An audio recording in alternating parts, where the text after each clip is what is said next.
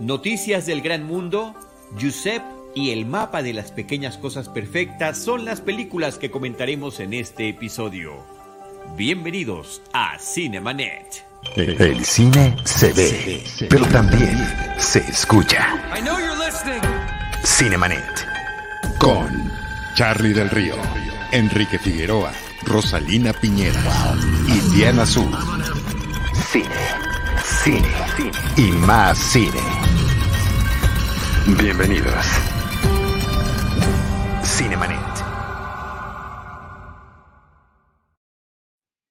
Bienvenidos a Cinemanet, yo soy Charlie de Río, les doy la más cordial bienvenida. Y luego, en nombre de Jaime Rosales, nuestro productor, James, de Rosalina Piñera, de Diana Su, y con muchísimo gusto saludo a Enrique Figueroa Anaya. ¿Cómo estás, Enrique? Mi estimado Charlie, eh, Jaime del otro lado de la pantalla, bueno, nosotros también, y bueno, toda la gente que nos está viendo, saludos. Muchísimas gracias. Pues ya estamos eh, por platicar de tres películas, tres recomendaciones que tenemos el día de hoy en streaming. La verdad que me parece que las tres resultan interesantes, pero antes de comenzar voy a replicar lo que pusimos en un tweet de Cinemanet hace un ratito. Tercera llamada, tercera. Estamos ya a punto de que comience el nuevo curso de cine para niñas y niños que ha preparado Enrique Figueroa Naya. Es el próximo martes cuando inicia. Todavía hay algunos lugares. Así que papás y mamás eh, cinéfilos y cinéfilas, ahí está la oportunidad para poder compartir a través de cursos en línea lo que eh, estamos promoviendo, que es justamente el amor a esta arte, a esta actividad, a esta eh, posibilidad que nos brinda el cine a través de diferentes películas. Sí, en cada uno de estos cursos que da Enrique con los niños, ellos tienen que ver previamente una película, la platica con él de acuerdo a la cinta, habrá una temática que conversar y es un diálogo muy interesante entre los pequeños y Enrique que además ha descubierto ya a, lo largo de, pues ya vamos para el año, poco a poco, Enrique, sin querer, eh, menos, ¿no? Pero digo, eh, eh, nos estamos encaminando con esta experiencia que ha resultado muy enriquecedora. Sí, sin duda, Charlie, este, con selección de películas de Charlie del Río, por supuesto, ya el quinto, el quinto módulo, y a finales de ese quinto módulo, el martes 30 de enero, para quienes se inscriban, habrá una primicia. Ya después la haremos oficial y más eh, masiva aquí en Cinemanet. La verdad es que estos cursos han empezado algo, algo bien bonito y también en cosa de semana y media también hay otro proyecto por ahí relacionado. Así que, pues nada, han empezado algo y los invitamos a esta aventura que tiene una gran selección de cintas. Ponos el, correo electrónico al que deben de escribir en caso de que alguien esté interesado, por favor, Enrique. Claro que sí, es enrique arroba enriquefigueroa.mx. Eh, de hecho, ya toda la información y a partir de hoy la pueden checar en www.enriquefigueroa.mx. Ahí está todo lo que estoy haciendo y desarrollando. Ahí está también la información del curso de cine. Perfecto. Pues bueno, gracias por acompañarnos. Les recordamos nuestras redes sociales, arroba Cinemanet en Twitter, facebook.com diagonal Cinemanet, Cinemanet 1 en Instagram y Cinemanet 1 también en YouTube. Y por supuesto, las plataformas donde se puede escuchar este podcast, eh, pues las clásicas, eh, eh, Apple Podcast, Google Podcast, estamos en Spotify y muy recientemente ya entramos también en Amazon Music y hay otras más, iBox y no me acuerdo cuál otra que, que tú tienes bien identificada, Enrique. Sí, bueno, es también Podcast Addict y la verdad es que hay un, hay un sinfín de, de, de plataformas, nada más digo, porque hay muchos que nos están siguiendo y dicen, bueno, sí es cierto, pero hay, hay un delay de episodios que no hemos subido a esas plataformas, pero ya estamos en esa resolución, hemos sido un poco atropellado esto, pero es un proyecto independiente que depende pues enteramente de nuestro esfuerzo y de las capacidades que podamos este, tener y hacer. Entonces, este, calma, pero para eso siempre nos pueden apoyar. Charlie, ¿qué formas nos pueden apoyar para que este proyecto continúe?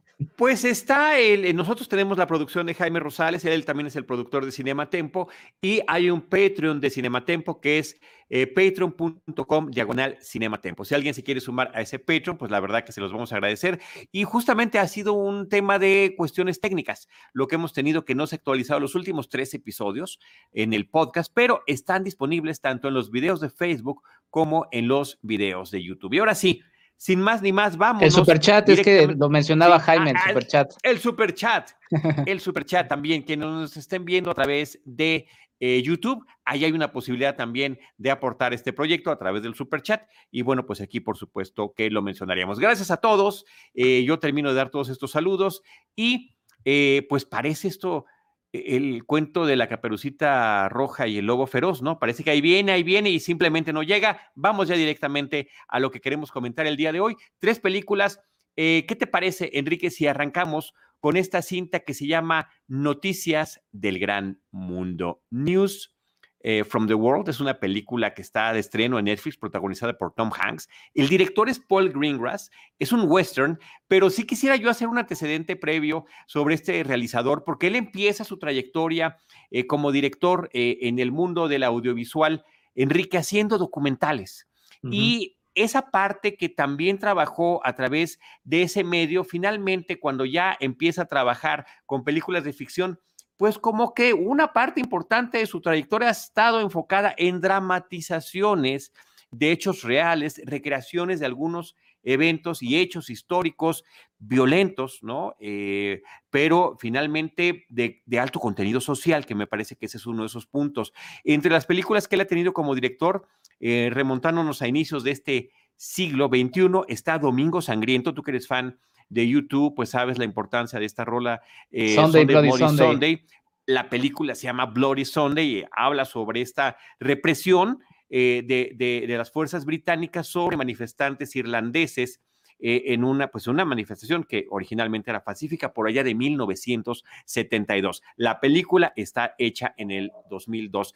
También tuvo en el 2006 la película Vuelo 93, United 93. Este era el número de vuelo del cuarto avión eh, del, de, de, aquel terrible 11 de septiembre del 2001 que los eh, terroristas pues estrellaron en diferentes sitios como las dos Torres Gemelas, el Pentágono y aparentemente este vuelo iba a ir hacia la Casa Blanca. Sin embargo, tuvo un retraso en su salida. Esto es, esto es así como sucedió en la historia. Y cuando el avión ya estaba en vuelo, los pasajeros comenzaron a enterarse de lo que había pasado con los otros vuelos y se enfrentan a los terroristas y finalmente pues eh, eh, derriba, el, el, propio avión cae, ¿no? Debido a eso, pero sin llegar a su objetivo que era eh, aparentemente lo que pensaban. Esta es una dramatización que se basa también en algunas comunicaciones que los pasajeros pudieron tener con eh, sus familiares y amistades antes de que este avión trágicamente cayera, ¿no? Por otra parte, en el 2013 hizo la, la película Capitán Phillips, Captain Phillips, ya protagonizada por Tom Hanks, que es el actor con el que trabaja en esta película, también basada en un hecho de la vida real, donde un buque de carga estadounidense es secuestrado en el 2009 por piratas de Somalí. ¿Y qué es lo que sucede? ¿Cómo es rescatado? Y demás. Y finalmente, en este, en este tipo de películas de, corte de recreaciones de hechos reales, tiene eh, la película que se llama 22 de julio. Ese es el nombre de la película. 22 de julio es una película que narra un hecho que sucedió en, el, eh, en Noruega. Eh, donde hubo un ataque terrorista, un, un, hombre este, de extrema derecha ataca un campamento de verano en la isla de Utoya, una isla que está cerca de Oslo, y más de 70 jóvenes fallecieron en esa terrible situación. Esas son algunas de las películas que Paul Greengrass ha realizado, pero también ha hecho ficción pura y ha hecho, por ejemplo, tres de las películas de Jason Bourne con Matt Damon. ¿No? En esta ocasión está tomando una novela de Paulette Giles que adapta y que es un western que a mí me resultó Enrique, muy refrescante eh, y muy interesante por varios factores, pero bueno, te cedo la palabra.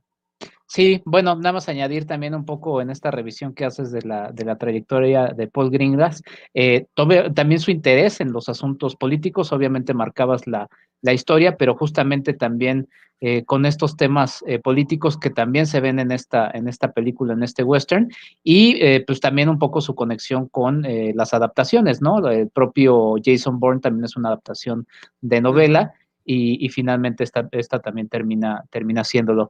Eh, me pareció, sí, justamente como mencionas, una película muy refrescante. Eh, también digo, también hay que ser ciertos, eh, ya uno sabe exactamente qué tipo de producto va a, a, tener cuando está Tom Hanks en el protagónico, ¿no? O sea, podríamos decir como Tom, podría, es, es, digo, no estoy siendo despectivo, pero podríamos ser Tom Hanks y la aventura tal, ¿no? Porque finalmente es, es, es, es, es el mismo tipo de personaje de Tom Hanks. Uh -huh. Yo alguna vez por ahí eh, pensaba, me gustaría verlo quizá en algún papel eh, pues como villano. Digo, sé que igual no va a suceder porque finalmente, eh, y se vale, finalmente los papeles que a él le interesan elegir pues son otros, ¿no?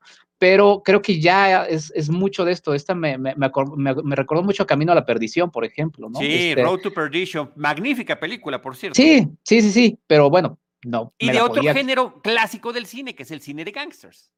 Exactamente, aunque también, eh, digo, quizá podríamos pensar que también en la estructura es una especie de western, ¿no? Porque pasa por una serie de, por un territorio hostil, ¿no? De otras características, pero, pero siendo lo mismo. Eh, me llamó mucho eh, la atención el aspecto visual, ¿no? Estamos acostumbrados a esta eh, cámara de, de, de, movimiento constante de, de, Paul Greengrass y aquí se toma su tiempo para irnos contando esta historia en un territorio como como el de los Estados Unidos de 1870, de hace 150 años para atrás, eh, y se permite mucho meternos y involucrarnos en este, en este espacio, ¿no? Me acordé mucho, eh, aunque no es similar, hay una toma en la que me recordó a Érase una vez en el oeste, la clásica, que de hecho también se hace una, un homenaje en Volver al Futuro 3, ¿no? Eh, en la que nos va mostrando la inmensidad de este espacio y ya con eso nos va marcando esto. Y pues sí, es, justamente, es un western clásico, ¿no? También es un western que hemos visto muchísimas veces contado de diversas formas, ¿no? Eh, digo, para, para no ir más, más lejos de, Searchers, de John Ford, ¿no? La, que inspira justamente también a, George Lucas para su primera Star Wars, entre otras películas. Pero sí, la verdad es que es muy interesante eh, este aspecto, la conexión de los dos actores, ¿no? O sea, estamos hablando de, Tom Hanks porque obviamente es el actor, el actor principal, pero la chica, la verdad es que la chica es bastante, bastante eh, interesante, ¿no? Ahí está el póster para la gente que nos está viendo en video de, eh, The Searchers de, John Ford, por cierto, para que quienes quieran hacer la, el seguimiento de John Ford, pues chútense más de 140 películas del señor, que el señor eh, marcó toda una toda una época y muchas de las características de, del western, eh, pues también las, las tiene eh, John Ford. Pero bueno, la chica, eh, la verdad es que hace una gran conexión con, con Tom Hanks en esta historia que en el, en el asunto político que yo marcaba, pues se ve que fue filmada con todo el asunto electoral encima, ¿no? O pensando en, en la división que se ha, ha, estado sucediendo en los Estados Unidos, porque se enmarca en los años posteriores a la guerra a la guerra civil que literalmente dividió a los Estados Unidos de América. Y, y pues bueno, está metido ese tema, además también del asunto central, ¿no? Que es este asunto de las historias, ¿no? Eh, de las noticias, eh, porque finalmente el personaje de, de, Tom Hanks viene siendo un pregonero, ¿no? Por así decirlo.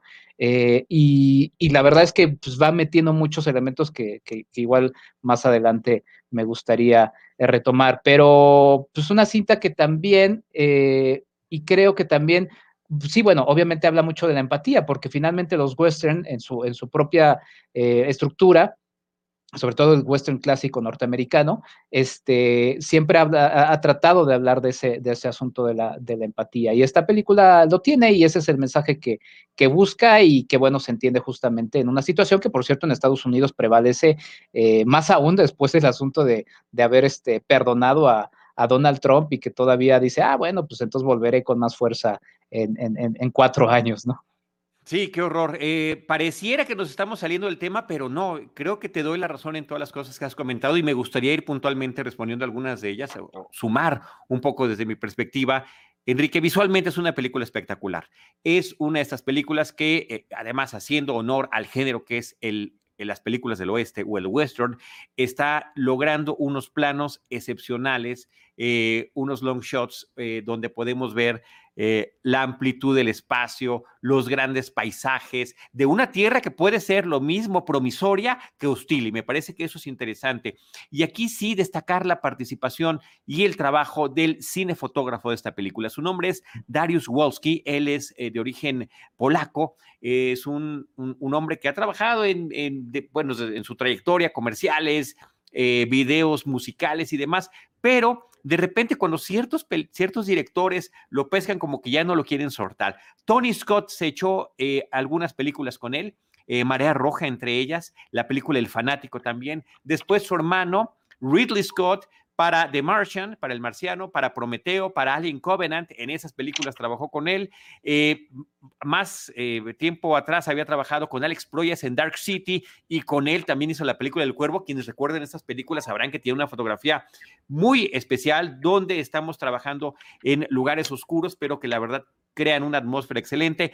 Ha trabajado con Tim Burton en Sweeney Todd y en Alicia, en fin, eh, y con Robert Zemeckis Enrique, a ti que te gustan tanto las películas de Zemeckis o Back to the Future en particular, en La cuerda floja, esta película filmada en el gran formato para IMAX, también en tercera dimensión, que nos remitía a esta caminata que hace eh, eh, este hombre francés entre las dos torres gemelas de Nueva York y que nos generaba en el cine una sensación inmejorable de aparentar estar allí. Entonces, ni más ni menos que Darius Wolski es el que está trabajando en esta película de Noticias del Gran Mundo o News from the World, eh, donde Tom Hanks, efectivamente, como lo comentabas, es un hombre que se dedica a ir de pueblo en pueblo en el norte de Texas, leyendo las noticias para la gente que no sabe leer. Él siempre las justifica, sabemos que están ustedes muy cansados, pero con cierta teatralidad inclusive en sus presentaciones y además una línea editorial que él mismo va eligiendo, sabe con qué noticias llegar a cada uno de los poblados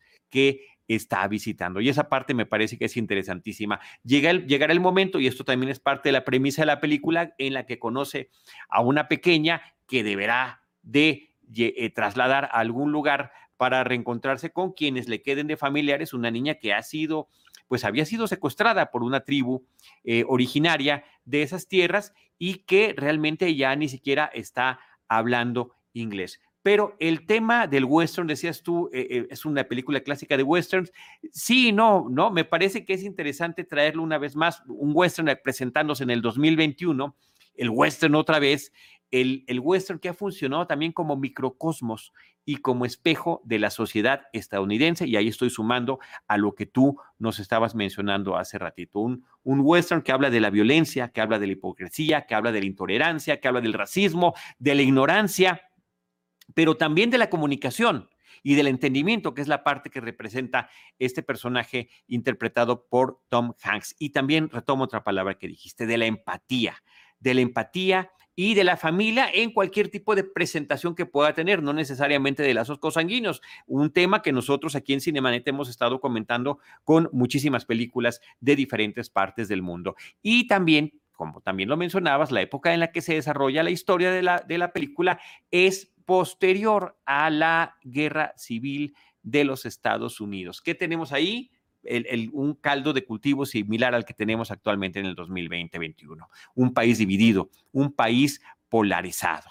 Y justamente todos estos temas que has mencionado y que yo estoy también retomando, pues efectivamente eh, los, los encontramos en las noticias diarias de lo que está sucediendo, no solo en Estados Unidos, sino también en México y en otros países del mundo. Y el personaje de Hanks es este hombre que fue un capitán confederado durante esta guerra, pero que ahora, habiendo trabajado en algún momento en la industria editorial, pues lo que le queda es este trabajo que me parece interesantísimo, porque es como tu conductor de noticias de la noche, eh, al que la gente eh, visita para saber qué es lo que está pasando. Eh, y él utiliza los diarios locales, como también los nacionales, para traerle a este grupo de gente trabajadora, a estos pioneros, a esta gente que está viviendo en estos lugares remotos, las noticias del gran mundo, como nos dice el título. Ahí nos pone un, conductor de noticias, nuestro productor Jaime Rosales. Las grandes noticias del mundo, Enrique. Sí, la verdad es que eh, termina siendo una película con, muchos elementos. Voy a, tomar varios. Eh, mencionabas este, este, este elemento del western. Sí, yo siempre que hablo de, de, este territorio agreste, no solamente hablo del físico, ¿no? Sino de, del propio ambiente, ¿no? Es un ambiente agreste eh, en donde justamente una de las características de este tipo de westerns, pues es eh, pues que no hay, no hay ley, ¿no? Y entonces como no hay ley, eh, tiene uno que hacerse su propio camino y justamente como en el medievo, ¿no? Eh, se distinguen estos hombres como Tom Hanks, que pues queda perfecto su perfil, eh, en donde el honor, ¿no? Y donde su, propia eh, fortaleza interior y sus propios valores son los que lo van, los que lo van sacando adelante a través de este, de este territorio en el que sí, justamente el asunto de la empatía, aunque luego los altos mandos de este país se burlan un poco de la palabra, diciendo que es una palabra que está de moda, eh, yo creo que no está de moda porque lamentablemente lo que menos noto es empatía, ¿no? Pero, pero entonces por eso se vuelve muy interesante este tipo de ejercicios. Ya después podríamos ir viendo por qué el western termina siendo así y quizás es un lavado de culpa de los propios estadounidenses para con todos los horrores que cometieron para con, con, las comunidades eh, originarias de aquellos, de aquellos territorios. Por cierto, se menciona el nombre del presidente Ulysses S. Grant eh, en, esta, en esta película ese propio presidente inclusive eh, tiene una frase muy célebre en la que menciona y dice que la guerra contra México fue la guerra más mm, desigual que, vivieron los estadounidenses. O sea, él como diciendo chin, o sea, chin sí, pero nos, pues bueno, chin sí, pero ganamos la guerra y nos quedamos con el territorio, ¿no? Este, un territorio que, digo, también ahora que estamos en estas reflexiones, pues estaba, estaba muy abandonado y, que, bueno, eh, finalmente tampoco podemos decir que fue un saqueo a la, nación. Ya nos llevará a otro tipo de, charlas. Pero luego eh, también se menciona el país está dividido, mantengamos unido a Estados Unidos durante la película. Obviamente un mensaje que más que en esos años, aunque obviamente tiene, tiene razón, pues resuena mucho en, nuestro presente, ¿no? Y, el asunto de que, de, de, que estos personajes lo que van enfrentando son, son sus miedos, ¿no? Y que quizá, eh, digo, lamentablemente ahorita, digo, lamentablemente, pero quizá creo que también es bueno mencionarlo porque todos estamos eh, en este barco en el que pues, ya queremos llegar al otro lado. Em, por cierto, y digo, nada más lo menciono ahora que mencionabas el asunto del taller de los niños y que mencionabas volver al futuro, pues retomaba esta, esta, esta, esta clase con los chicos y les preguntaba en qué momento de la historia les gustaría, les gustaría viajar y, y los niños que son de los muy afectados por esta pandemia, un niño me decía, este, y triste, al final de la pandemia, ¿no? Entonces, híjole, o sea, si dices, caray, es una situación muy difícil. Y pues bueno, los enfrentan a, sus propios miedos y también el asunto de que, eh, bueno, se menciona de manera muy curiosa algo que igual también muchos de los que nos dedicamos a esto nos lo seguimos preguntando, le dice uno de los personajes al de Tom Hanks, no sabía que uno puede ganarse la vida leyendo las noticias. Híjole, yo no sé si todavía se puede hacer así porque la verdad es que la situación está bastante eh, difícil, pero el mensaje, y sin que sea un spoiler, eh, es que necesitamos nuevos recuerdos, ¿no? Necesitamos nuevos recuerdos y quizá en como estamos metidos en esta situación, quizá necesitamos justamente eso, ¿no? O sea, em, expiar un poco pues, el, dolor que está presente, ¿no? Está presente en, en, muchos aspectos y que lamentablemente cada vez vemos más presente. Parece que ya pasó como lo peor, que era este enero oscuro, pero pero se siguen viendo este, mensajes en donde uno va repitiendo las mismas palabras, no porque sea mecánico, sino porque, híjole, uno nada más dice, te mando mucho cariño, te mando mucho, mucho, mucha empatía en esta situación. Así es. Eh, creo que esa es la parte, toda esta parte que has estado mencionando, Enrique, que es relevante de la película.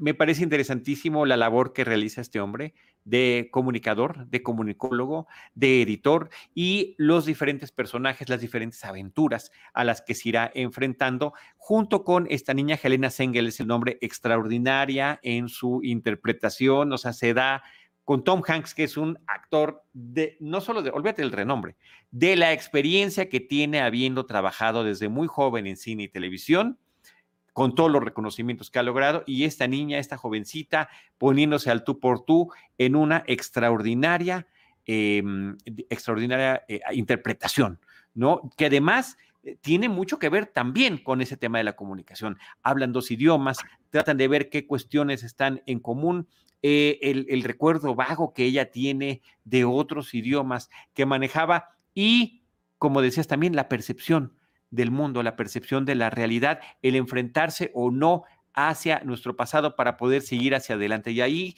sin echar tampoco ningún spoiler, hay una plática muy interesante sobre eh, e, esta noción, debemos de ser lineales o debemos de ser cíclicos, debemos de también mirar hacia atrás o debemos simplemente verlo hacia adelante y creo que es interesante en el contexto de la historia cómo sucede todo esto.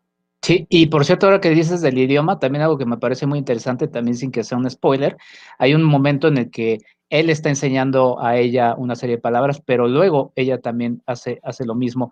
Y el idioma, el, el comprender el abrirnos los ojos a otras culturas por algo tan básico como, como la forma en la que hablamos, eh, termina siendo muy, muy, muy importante para poder comprender al, otro, ¿no? Y los Estados Unidos, si algo también están viviendo mucho de eso, es el asunto del idioma. El español cada vez se habla más y más allá, y, todavía hay, hay como esa reticencia a ese cambio que ya están viviendo ya. Entonces, eh, me parece una película que se puede abordar de muchos elementos y que principalmente resulta una película entretenida.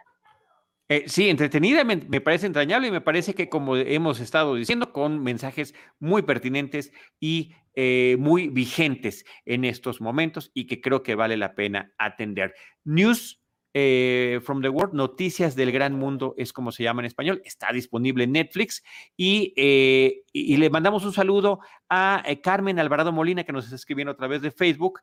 Muchos saludos, Carmen, gracias por estar con nosotros. Y Mario López desde YouTube dice saludos a todo el equipo de Cinemanet. Un gusto verlos en cada programa. Muchísimas gracias, Mario, por estarnos acompañando. Eh, después de noticias del gran mundo de este western que tenemos en Netflix, eh, vámonos con esta recomendación que tú elegiste, estimado Enrique, en la plataforma de Amazon Prime Video. La película se llama Giuseppe. Es una cinta eh, producida en Francia, coproducción con España, basada en la historia de vida de un eh, dibujante, de un eh, ilustrador español, catalán, eh, que se llama Josep Bartoli.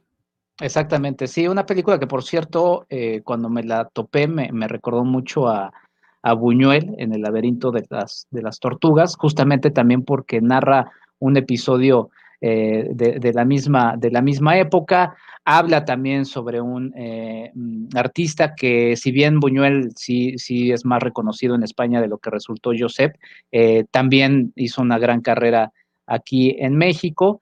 Y eh, pues también una, una, película que se resuelve de manera animada, ¿no? Y de manera animada en este caso muy particular, ¿no? Porque termina siendo el homenaje de un caricaturista, de un ilustrador, hacia otro, hacia otro ilustrador, ¿no? Aurel es un, es un, es un ilustrador que, que, trabaja, eh, es un ilustrador francés, eh, dibuja en la, en, la, en la prensa y finalmente él lo ha mencionado en entrevistas y charlas que ha dado, es un homenaje de dibujante a dibujante, es su estilo de dibujo, ¿no?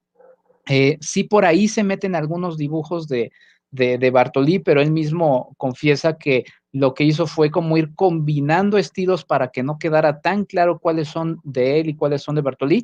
Estás viendo también una especie de novela gráfica, ¿no? Porque hay muchas imágenes que están más o menos estáticas o si no, pues sí, prácticamente estáticas. De hecho, en el mundo de los cómics hay esta versión que ya no sé si sea popular, ya la verdad es que ya no le he entrado tanto a los cómics como, como me gustaba, porque ya no hay tiempo, este, y, lo que hacían luego los cómics de resolver era que se movían un poquito las viñetas con, con, las imágenes, entonces creo que, creo que eso es un poco parecido a lo que, a, lo que termina siendo Josep, eh, Josep. Otra película que otra vez habla de empatía, ¿no? Nos está marcando la historia de, un, de una serie de, de, de, de hombres que salen de Barcelona, salen de España, hablan en otro idioma, porque bueno, si hablamos de los idiomas, en España es, es un caos, o sea, en España tiene una serie de idiomas, por eso tienen tantos conflictos internos todavía actualmente a nivel político, porque ellos, como hablan muchas, muchas lenguas allá, de hecho hay una que es particular, que es el euskera, de la que no se han encontrado todavía muy bien cuáles son sus raíces.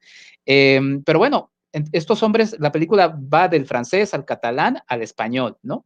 Y, esa riqueza es la que termina, eh, la que termina siendo muy importante. Pero bueno, vemos a estos hombres que, viajan de España, eh, expulsados por el franquismo, eh, y terminan siendo recibidos no con los brazos abiertos como uno pudiera suponer por los franceses, que después, meses después, sufrirían los horrores de la Alemania nazi y terminarían sufriendo lo que ellos mismos terminaron perpetuando. Eso nos habla de, la poca empatía, de lo híjole, es que ya la, la, humanidad, ¿cómo somos, no? Entonces, ¿cómo son los franceses con estos españoles que están ahí? ¿Cómo los maltratan? Y a partir de ahí vemos la historia porque eh, Aurel es francés, en la que él pone a un personaje que es un gendarme de, ese ejército mm, como personaje de la película, porque eso creo que podría ser, ser, un spoiler, ¿no? Porque termina ahí resolviéndose algo interesante. Pero, pero bueno, una película interesante y que también tiene corazón mexicano por ahí.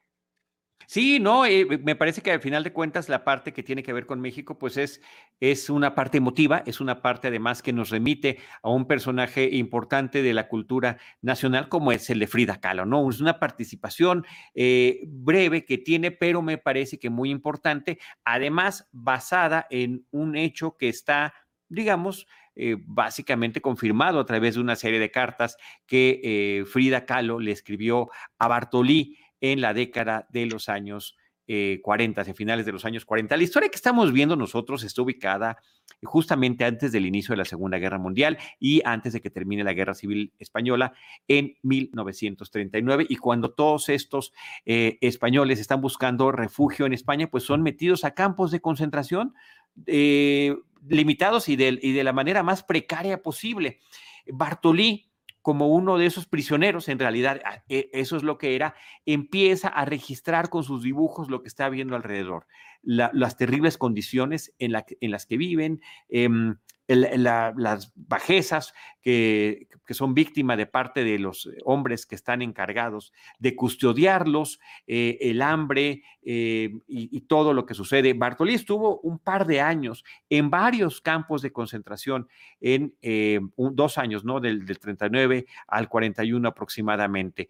Y, y a través de estos dibujos es como se rescata esta historia. Esta historia además el, dibujante Aurel, que es el director de la película caricaturiza, ya lo decías tú, en Le Monde y muchas otras publicaciones, él se dedica a dibujar para la prensa, pero eh, y en dos dimensiones. Y se encuentra él con esta posibilidad, primero lo hizo en un cortometraje y después en este largometraje, de practicar con la animación. Y una animación muy especial porque efectivamente hay momentos en que parece que los dibujos estuvieran semiestáticos, pero él le llama la tercera dimensión a poder integrar música, a poder integrar diálogos, a poder integrar una serie de elementos auditivos que le dan una mayor viveza a la historia. Y cómo crear un homenaje a eh, a Bartolí a partir de sus dibujos, pero también un homenaje a esta labor de quienes tienen eh, la facilidad, el don y el arte de dibujar y de plasmar imágenes. Entonces, nos está revelando una parte de la historia que es poco conocida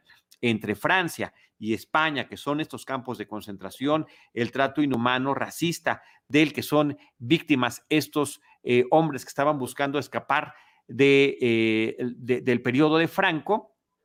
Y después, en algún momento, eh, pues eh, este hombre pues también llega a ser refugiado español en nuestro país, que es cuando conoce al personaje de Frida Kahlo. Y a lo largo de la película, no solamente cambian los estilos de los dibujos, sino también em, los colores que pueden integrarlo, ¿no? la parte de los campos de concentración, que es la más importante, pues es prácticamente monocromática. Y a través justamente de esta relación con Frida, empieza este coqueteo con el color, la historia de un hombre, de Josep Bartolí, que finalmente termina mucho tiempo después viviendo en Nueva York con exposiciones y trabajos, inclusive llegó a trabajar en la industria del cine haciendo ilustraciones para películas históricas. Em, y con, reconocimientos, eh, donde ya utilizaba el color de otra manera. Esta parte de la película, que es la más vistosa en términos de color, en la que eh, e, en la que están ahí en, la casa de Frida Kahlo de, y, de Diego Rivera en Coyoacán, pues es la más colorida de la película, ¿no? Y ahí te tengo una pequeña queja, pequeña queja, Enrique, para que veas que no nada más en el cine hollywoodense se utilizan los clichés y los estereotipos, porque en los minutitos de esta transición entre Europa y México, lo que meten ahí como parte de ilustración son mariachis, gallos, tequila, maracas, ¿no? Como que en un par de minutos nos resume toda esta serie de clichés eh, eh, el, director Aurel, eh, el francés, para pues poder representar que están en México. Pero lo que en realidad querían evocar era la calidez con la que habían sido recibidos estos em, eh, pues, eh, emigrantes en nuestro país. Y me parece que eso es un aspecto muy interesante de la película. Es una película reveladora, es una película que conecta una vez más también porque estamos viviendo otro tipo de tránsitos y es, parte de la humanidad el tema de la emigración y cómo están siendo tratadas las personas en otros países. No todavía está en Estados Unidos el tema de estos pequeños que están en estos, en, estos lugares eh, encerrados y que todavía no se pueden reunir con sus familias, ¿no? Entonces, eh, entre, entre que son latinoamericanos, son de diferentes nacionalidades, incluyendo mexicanos, y que están allá en Estados Unidos en este momento. Entonces me parece que es una película pertinente por muchos sentidos. Eh, este Aurel, el dibujante, el caricaturista francés, también, también ilustrador de cómics, relata que hace 10 años conoció un libro del, del sobrino de Bartolí, donde se, hablaba del retiro, que es como le llaman a, esta, a este movimiento de eh, gente que salió de España, eh, de estos exiliados, y que eh, recopila no nada más la historia, sino también algunas de estas ilustraciones, que es lo que más le llamó la atención, y él empezó a investigar, un proceso de investigación que le, que le duró unos cinco años, y después estaba pensando hacer una película documental, pero finalmente se convenció con la gente con la que estaba trabajando de que la mejor manera era dramatizarlo, era eh, trabajar con la ficción, esta integración del personaje del gendarme eh, francés que en un presente está contándole a su nieto lo que vivió en esa etapa previa a la Segunda Guerra Mundial y que es el guía de esta historia. Sí, sí, sí, sí. Muchos, muchos elementos a, a, que tocar, pero voy a empezar por el que me picaste ahí, este, el asunto de los clichés. Por cierto, clichés que fueron promovidos por el propio cine mexicano, ¿no? O sea, el cine mexicano fue el principal promotor de esos clichés, de los que luego eh, algunos se quejarían, pero fue el principal promotor justamente de eso para dar otra imagen, mensajes, en fin, podremos ahí clavarnos en una serie de temas, pero por ejemplo, en esta calidez que sí, que sí este, comparto, justamente esa es la idea de, de, presentarnos estos, estos clichés en la película, me gustó mucho la idea de, porque eh, eh, un animal ligado a los franceses justamente son los gallos, ¿no? Entonces, de la rudeza del gallo francés pasó a, la calidez de los gallos eh, mexicanos, ¿no?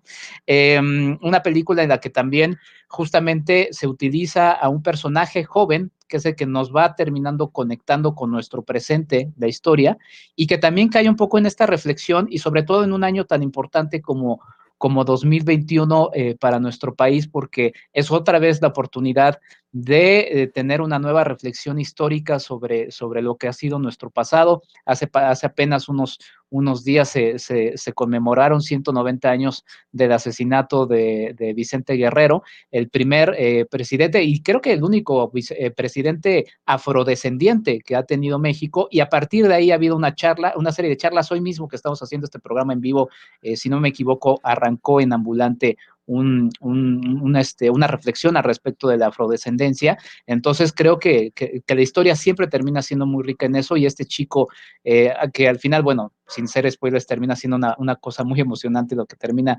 haciendo y, varios elementos, ¿no? La música envolvente de la película, ¿no? Eh, ya lo mencionabas, la presencia de Frida Kahlo, que por cierto está pintando la Casa Azul, ¿no? Eh, y también que termina siendo un, sin, sin, que sea esto un spoiler, porque esa historia fue amante de Bartolí. Y el asunto del arte, ¿no? De, y, y, en estos tiempos en los que estamos viviendo otra vez, ¿no? De cómo funciona para hacer un poco más llevadera la situación, ¿no? Hay una escena muy bonita en la que eh, se involucran bailes, se, involucran eh, música, se involucran muchas cosas. El propio dibujo de Bartolí, que termina siendo una salida para él frente a toda esta miseria de la que está rodeada, ¿no? Eh, e inclusive, y me gustó mucho esa frase porque menciona a Josep cuando tiene la oportunidad de, estar con una mujer eh, por, por una situación que están ahí como de rifa y demás, dice, eh, dice, no, yo lo rechazo eso, porque dice, pero coger solo con la verga es como, como pintar sin el alma, ¿no? Y entonces habla mucho de esa relación eh, que él tiene muy, eh, muy profunda con el arte, ¿no? Eh, también la forma en la que va haciendo su, su arte Aurel. Con, hay, hay, un personaje gendarme que termina siendo casi con facciones de cerdo, ¿no? Y que pues, cuando lo vamos viendo, pues sí es el personaje más, más asqueroso de los que está. Hay frases muy demoladoras, eh, como el propio Josep, que dice, en una guerra eh, al enemigo se le mata o te mata, ¿no? Eh, la presencia de dibujos de nuestra Ciudad de México, como por ahí aparece Bellas Artes, por ejemplo, ¿no? que, resulta muy, muy, muy refrescante. Y, el caballito también el caballito, sí.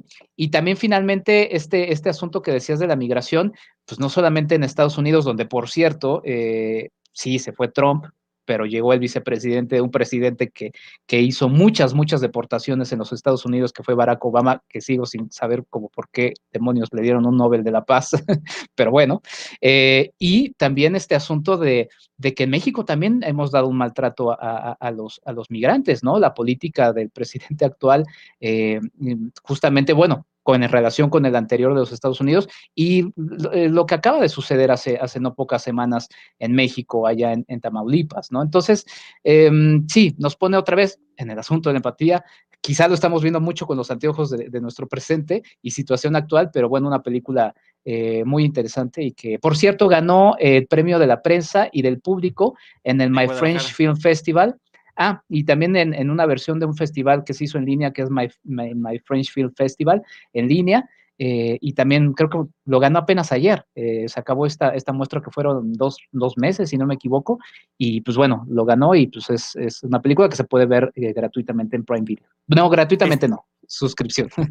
comparte la suscripción, como parte de la suscripción a Amazon Prime Video, pero también recibió el año pasado, en el 2020, eh, reconocimiento aquí en el Festival de Cine de Guadalajara, participó en Cannes, en la edición 2020 de Cannes, así que eh, qué padre que es una película que tengamos disponible gracias a esta plataforma eh, y que vale la pena visitar, sorprenderse con la forma en la que está expresada artísticamente, pero también narrativamente y sobre todo con los hechos históricos que está aludiendo. Josep de Aurel, así, porque ese es el nombre del director, este, es su nombre artístico, pues el nombre con el que él eh, firma sus dibujos, sus ilustraciones, sus caricaturas, es el director de esta película. Muchísimas gracias otra vez, Mario López, por estar participando en el Super Chat. De verdad que todo el equipo te lo agradece y sobre todo que nos hayas estado acompañando en este podcast que es Cinemanet. Enrique, vamos con la tercera película que vamos a platicar. También es una cinta que está como estreno reciente en la plataforma de Amazon Prime Video y se llama El mapa de las pequeñas cosas perfectas. The Map of Tiny Perfect Things de Ian Samuels. Es una película que nos remite a un par de adolescentes en un pequeño poblado. Y eh, cuando empieza la película, yo sin saber de qué se trataba, me pareció extraordinariamente engreído la forma en la que se estaba comportando el personaje principal, eh, porque es, la mañana que está pasando con su familia, con su papá y con su hermana eh, como todo lo hace como, como un perfecto dominio de tanto para agarrar el cereal o una taza o, lo que le, o las preguntas y comentarios que tiene con su papá, pero después nos enteraremos el por qué se comporta de esta manera. Al igual, al igual que en películas como Hechizo del Tiempo, que es el título original con el que se estrenó en México, Groundhog's Day, eh, con Bill Murray, eh, que después se termina llamando el Día de la Marmota, es como se conoce ya en las plataformas eh, y formatos de video, eh, está repitiendo el mismo día una y otra y otra vez. también Al filo del mañana, con, que, es una película que también ahí mismo dentro de la película refieren como referente, con Tom Cruise, pasa lo mismo, nada más que en un entorno bélico, en un entorno de aventura, de acción y demás. La pregunta es, ¿Cuántas películas como estas podemos ver donde los personajes estén repitiendo una y otra vez el mismo día? A mí denme, Enrique, las que quieran. Yo soy feliz, me parecen muy divertidas. El, hecho de que como espectador estemos jugando con las posibilidades, lo que puede o no ser, mm, nos pudimos haber contactado, nos pudimos haber llamado, pero algo pasó, pero bueno, finalmente al día siguiente tienes la oportunidad otra vez de repetir esa situación. Y cada una lo toma desde distintos puntos de vista. En el caso de la película de Groundhog Day con Bill Murray, eh, era primero que nada, pues la cuestión del autodescubrimiento del propio personaje, ¿no? De la forma de ser humano que había llegado a ser. Por cierto, vamos a abusar del término en este episodio, sin empatía con los demás y solamente con la intención de eh, tener alguna relación con una mujer y que finalmente, pues él tiene un tema de autodescubrimiento, ¿no? En el filo del mañana, como un individuo que si bien pertenece a las Fuerzas Armadas, pues había sido de escritorio, era justamente parte del equipo de comunicación del ejército estadounidense, una misión en Europa y termina convirtiéndose en un eh, importante eh, eh, hombre de combate con una lucha contra extraterrestres. Pero en este caso estamos explorando otra cosa y es cómo un par de adolescentes pueden empezar a maravillarse justamente, como nos remite y nos describe el título de la película, los pequeños momentos perfectos que están a su alrededor. Y me parece que en esa parte que suena tan sencilla, Enrique, en una película dirigida, sí, a un público juvenil, pero que creo que todos podemos disfrutar, el alma e inclusive la poesía que nos presenta la cinta. Sí, sí, sin duda. Eh, es que sí, obviamente es un error tratar de ver todas las películas desde el lente de la situación en la que estamos eh, presentes. Pero, por ejemplo, The Sound of Metal, la propia Soul, que también platicamos ya en episodios anteriores, pues nos llevan un poco a eso, a, revalorar esas, esas pequeñas, pequeñas cosas perfectas, ¿no? Y, esta cinta lo hace. Como dices, eh, pues sí, hay innumerable eh, serie de películas que han, que han tomado el tema yo igual también no me canso, creo que está, creo que está divertido y a esta película le añaden algo, ¿no? Que, creo que no, no habría que mencionar porque es justamente un, spoiler que hace también más entretenida. Claro, y, el plus, ¿no? Además, exacto, la novedad, la novedad que está ofreciendo. Exacto, entonces creo que es, eso, ese elemento que no vamos a decirles es muy eh, refrescante, ¿no? Y que termina siendo muy entretenido. Eh, yo luego no pongo tanta atención a los actores porque la verdad es que no, no, no, pues luego no, o sea, no, no me interesa tantísimo, pero este, este actor es casi igualito a Joseph eh, eh, Gordon Levitt, ¿no? o sea, los ojos, sí. Sí, o sea, luego digo, ya esperé al final de la película para ver los créditos y ver si, pero no, no tiene nada que ver y, y la verdad es que dije, pues podría ser su hermanito, su hermanito pequeño, ¿no? Em, y también em, de repente, en algún punto de la película, pensé que era tantísimo lo que se nos estaba saturando de ideas, porque también juegan un poco con esta situación de que ha habido innumerables cintas, eh, número de cintas que hablan de, este asunto del bucle, de estar atrapados en, en, un bucle de tiempo, pero, y entonces juegan con todas las teorías y bromean. Hay muchas referencias al propio cine, se menciona eh, la, película de Bill Murray. Eh, en fin, hay muchas cosas que están ahí este, eh, presentes, pero hay un elemento que me pareció muy interesante, que es la teoría principal, que tampoco vamos a decir, que también hasta me dejó pensando, ¿no? O sea, te pones a pensar y dices, ah, ¿qué será esa cosa? Y, y que termina siendo la A clave de la película, creo que termina siendo también eh, muy interesante. Una película con, también la música termina siendo entretenida eh, y, y, muy, muy refrescante en este asunto justamente de valorar. Hay también por ahí una vuelta de tuerca que también resulta interesante y que también nos habla justamente de esto que te molestaba del personaje, que también a mí me, llegó a molestar, este egocentrismo, este yo, yo, yo, yo, yo, ¿no? Y que también termina siendo clave en la, en, la, en la propia cinta. Y sí, una cinta que va a un público juvenil, pero que creo que hace una propuesta muy interesante en eh, un detalle que terminará siendo también fundamental para quienes están viendo en la, para quienes está dirigido esta película, que creo que todos la pueden disfrutar, o sea, la verdad es que sí. Y em, pues también una lección para, para, para, nosotros mismos que luego andamos muy ensimismados en, y eh, bueno, la propia pandemia nos ha hecho eso, ¿no? Ay, cómo sufro, cómo padezco, cómo yo, yo, yo, yo, y luego eh, otra vez es la empatía. Otra vez, sí, eh, yo creo que eh, esa es la parte que hay que rescatar de la película. Eh, sí subrayar este hecho de cómo el tema del bucle temporal efectivamente puede tener muchísimas vertientes. Aquí nos anota una más, platicando con Deidali, que también estuvo a punto de participar en este episodio. Me recordaba el Feliz Día de tu Muerte, que también juega con eso desde otra perspectiva. Otra película que estamos esperando también, que se llama Palm Springs, que aún no ha llegado ni en plataforma ni a cines a nuestro país. Eh, también lo hace desde otra perspectiva muy interesante. Tengo muchas ganas ya de que la estrenen, ya tuvimos oportunidad de verla. O inclusive hay un episodio de la nueva dimensión desconocida, la nueva Twilight Zone em, eh, de la segunda temporada con Topher Grace, que también está en este tipo de bucle, pero ahí lo que se está tratando, que es otro tema también muy importante, que es el del acoso femenino. Entonces, insisto, cada cada película lo puede tratar de diferente manera y creo que esta, en esta especie de subgénero, si queremos llamarle, o en esta forma de abusar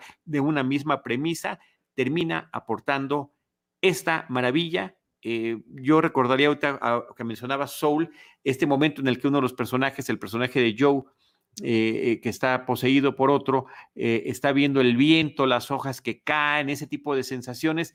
Aquí también hay un apunte que me parece muy relevante hacia estas cosas que están a nuestro alrededor, que están sucediendo constantemente. mira, ahí está este, la, comparación que, que, mencionabas de Joseph Gordon-Levitt y el parecido que tiene con el actor protagonista de esta película que se llama Kyle Allen. Y que me parece que tanto él como Catherine Newton, eh, que son los coprotagonistas, eh, tienen un muy buen desempeño a lo largo de la película y cumplen con brindarnos también esas sorpresas que son parte de la historia.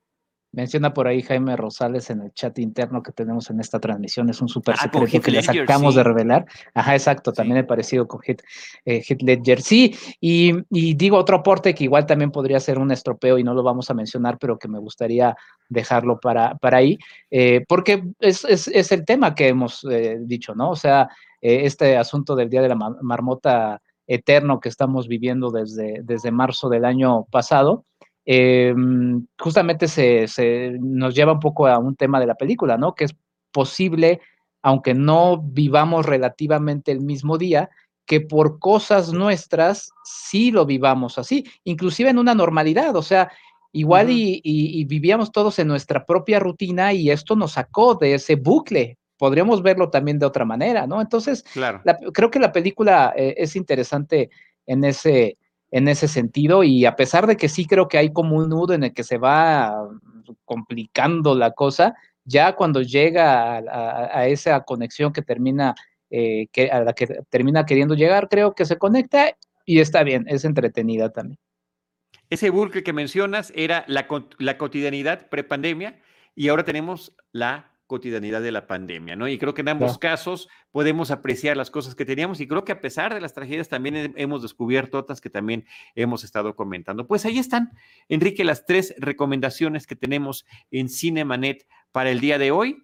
Eh, la película de The Map of Tiny Perfect Things que está en Amazon Prime Video, The Map of Tiny Perfect Things, el mapa de las cosas pequeñas perfectas, eh, noticias del gran mundo, News of the eh, of, the, World, así se llama, News of the World en inglés, el western con Tom Hanks y de Paul Greengrass y la película muy interesante, me parece que es la que rompe por completo el tipo de recomendaciones que hacemos y que me parece que es muy interesante aproximarnos, que es Giuseppe, la película animada eh, francesa sobre esta situación de los exiliados españoles, particularmente pues este énfasis que ponen en Giuseppe Bartoli, el dibujante.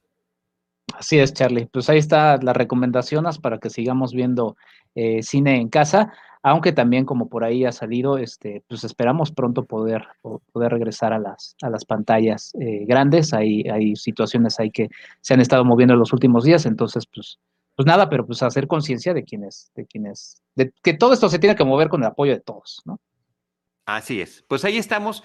Y eh, eh, mencionar también, por si se quieren preparar con nosotros para la charla que tendremos eh, próximamente en Cinemanet, estaremos platicando de la película Mank, que está en Netflix, que habla sobre el guionista del Ciudadano Kane. Entonces, platicaremos de Mank, platicaremos del Ciudadano Kane por si quieren revisitarlas o visitarlas. Si no las conocen, se va a poner interesante la charla que tendremos la próxima semana. Muchísimas gracias a los que nos han acompañado, a este equipo de producción encabezado por Jaime Rosales y su producción. Saludamos a Rosalina Piñera y a Diana Su y a Deidali que no estuvieron con nosotros en esta ocasión. Y yo te agradezco, Enrique Figueroa Anaya, que estés con nosotros y por favor platícanos eh, brevemente para despedirnos lo que estás lanzando con tu portal y las actividades que vas a tener. Bueno, todo pueden verlo en www.enriquefigueroa.mx. Estaré ahí subiendo eh, textos míos, eh, uno semanalmente por lo menos.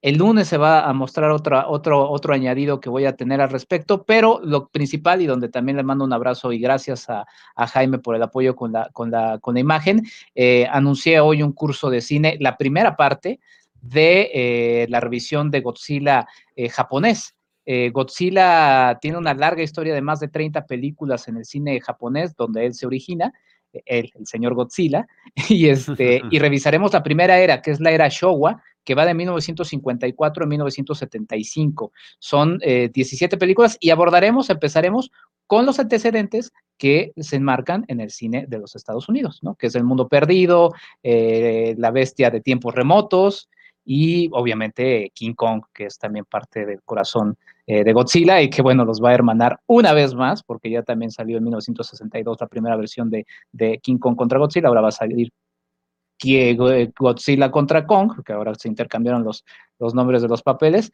y, este, y pues ahí está toda la información en enriquefigueroa.mx, contacto arroba enriquefigueroa.mx. Todavía no quería dar a conocer las fechas, pero ya está ahí las fechas del segundo curso, pero bueno, muchísimas gracias a Jaime. Eh, en el segundo curso vamos a, repasar la segunda época de, de, Godzilla hasta, hasta, hasta Shin Godzilla, que es el, el más reciente japonés. Pues ahí lo tendrán ustedes y todo lo pueden encontrar a través de la página de Enrique Figueroa Naya y por supuesto también en las redes sociales de Cinemanet estaremos subrayando todo esto. Magda Aguilar, muchísimas gracias por el eh, super chat que nos estás poniendo, te lo, te lo agradecemos muchísimo. Y José Luis del Río Lara también, primo, Muchas gracias por vernos. Acabo de hablar con él unos instantes antes de que empezara este programa. De hecho, tuve que, terminar nuestra charla prematuramente justamente porque íbamos a comenzar nuestro programa en vivo de Cinemanet. Gracias a todos, eh, Carmen Alvarado, Mario López, José Luis del Río Lara, Magda Aguilar y a todos los demás que estuvieron por ahí con nosotros. Eh, yo soy Charlie del Río, me pueden encontrar como arroba Charlie del Río en Twitter, Charlie del Río Cine y Series en Facebook. Enrique www.enriquefigueroa.mx. Ahí pueden checar todo lo que estoy haciendo. Nosotros les estaremos esperando en nuestro próximo episodio con cine, cine y más cine. Esto fue Cinemanet. Con Charlie del Río, Enrique Figueroa, Rosalina Piñera y Diana Su. El cine se ve, pero también se escucha.